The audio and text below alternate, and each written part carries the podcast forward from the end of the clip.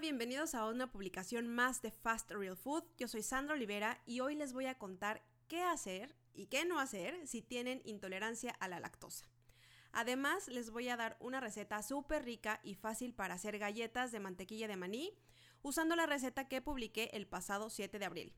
Y como siempre, antes de ir con la receta, primero voy a empezar con el tema del día, que es ¿qué hacer si tienes intolerancia a la lactosa?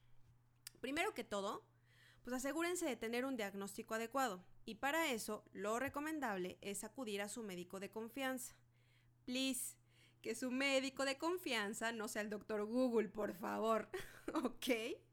Ahora bien, si no han ido al médico y no quieren ir, pero ya se dieron cuenta que justo después de comer ese pedacito de pizza o un trozo de queso o espagueti a la crema o cualquier otro alimento con lácteos, les crece el abdomen como globo, pero de esas panzas que no se pueden sumir, ¿sabes? Así que no las puedes esconder y además se sienten de la fregada, pues lo más seguro es que no toleren los lácteos y que deban dejar de comerlos.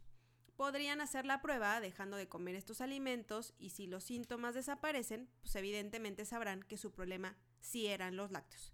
Pero de nuevo, mi recomendación es que acudan al médico y tengan un diagnóstico profesional y adecuado.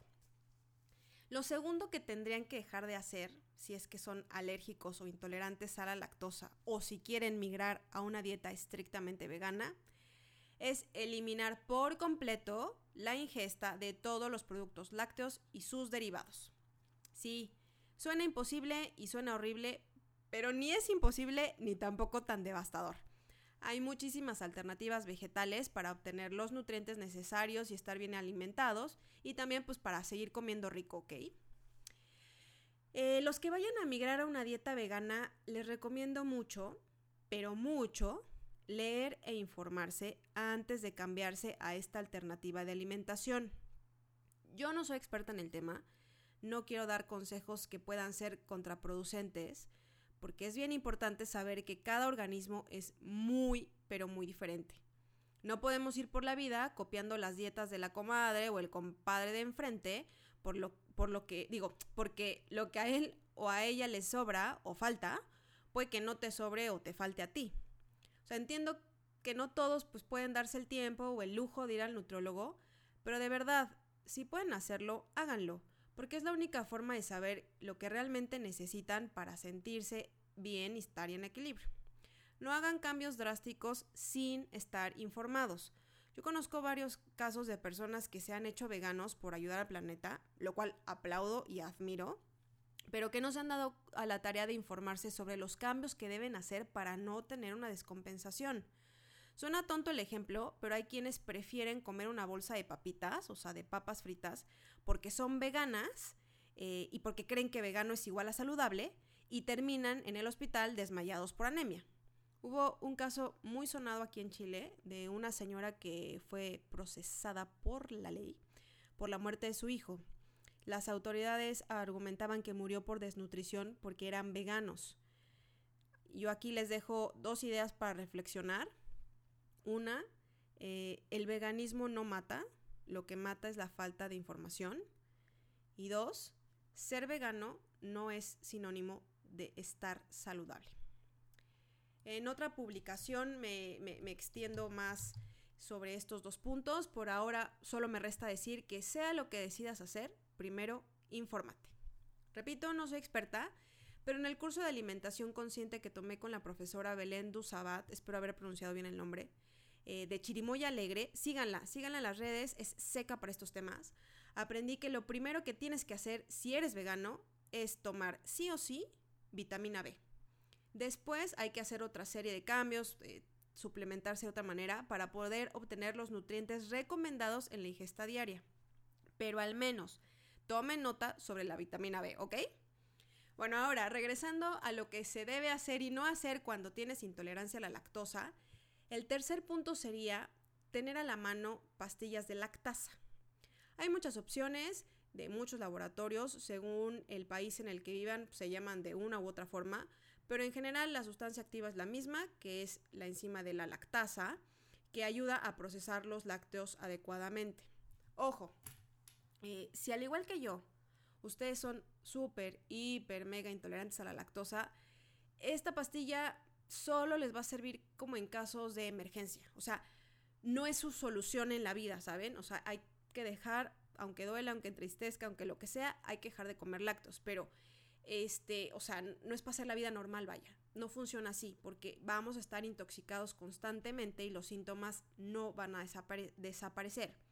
Esta pastilla le sirve a los que tienen intolerancia baja o moderada. Y para nosotros, por ejemplo, lo que yo hago cuando voy de invitada a desayunar, comer, cenar a casas ajenas, siempre me la tomo. Uno, pues porque a veces, para ser muy honesta, me siento como mal de estar pidiendo que hagan comida especial para mí.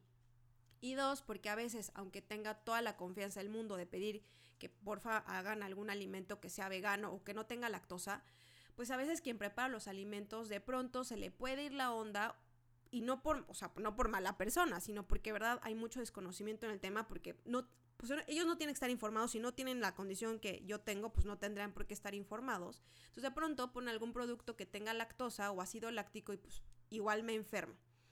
Obvio, también si voy a salir a un restaurante, este, me tomo la pastilla porque no siempre hay alternativas dairy free, o sea, libre de lácteos.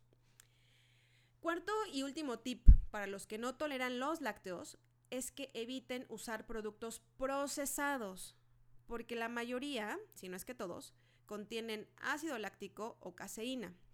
Ya hablé en una publicación pasada o anterior sobre lo que es el ácido láctico, eh, para que no lo confundan, porque hace poco fui, estuve en, en, la clínica o en el hospital, como ustedes le digan, por X, un dolor, ¿no? Y entonces me dijeron alérgica a algo y yo sí, al ácido láctico. Entonces como que la enfermera se me quedó viendo como no sea ridícula, el ácido láctico lo producimos todos, eso me dijo. Le dije, no, sí, sí, lo entiendo, pero yo hablo del ácido láctico como espesa, espesante o como conservador y muchos medicamentos lo tienen. Entonces ya me dijo, ah, ok. y es importante mencionar estas cosas porque si ha habido personas que les dan algún medicamento o, luego ese este, ¿cómo es? intravenoso, imagínense cómo se ponen. O sea, yo no soy de, casi desmayarme, pero sí hay personas que son tan alérgicas a la lactosa que si toman medicamentos em, que tengan ácido láctico, de verdad los pone casi que en peligro, ¿ok? Bueno, pues me, me desvié. Este, el ácido láctico ya les había platicado en otra publicación que era, y la caseína, para no meterme en más, en más cosas profundas, eh, les digo que es una proteína, es una proteína de, absorción lenta que se encuentra en la leche y en algunos derivados lácteos. Eh, por ejemplo, el jugo Maggi, eh, los cubos de caldo Maggi y otras marcas, la salsa inglesa, la salsa de soya, los enlatados y las conservas, entre otras varias cosas más, tienen ácido láctico como espesante o como conservador. Y esto también causa estragos en los que somos extremadamente sensibles a los productos lácteos.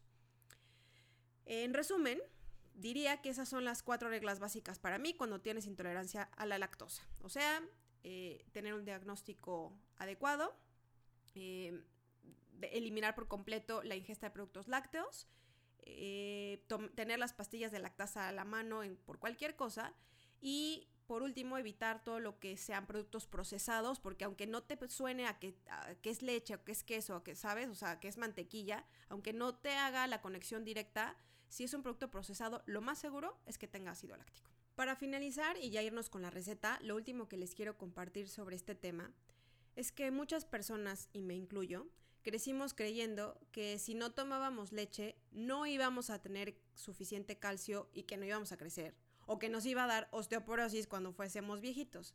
Y la verdad es que existen muchas otras fuentes de calcio que son de origen vegetal que incluso tienen más calcio que la propia leche. Por ejemplo, el brócoli, los frijoles pintos, las hojas verdes como la espinaca, el kale o kale como le digan, y el repollo, el sésamo o ajonjolí, las almendras, el amaranto, las algas, entre otros productos.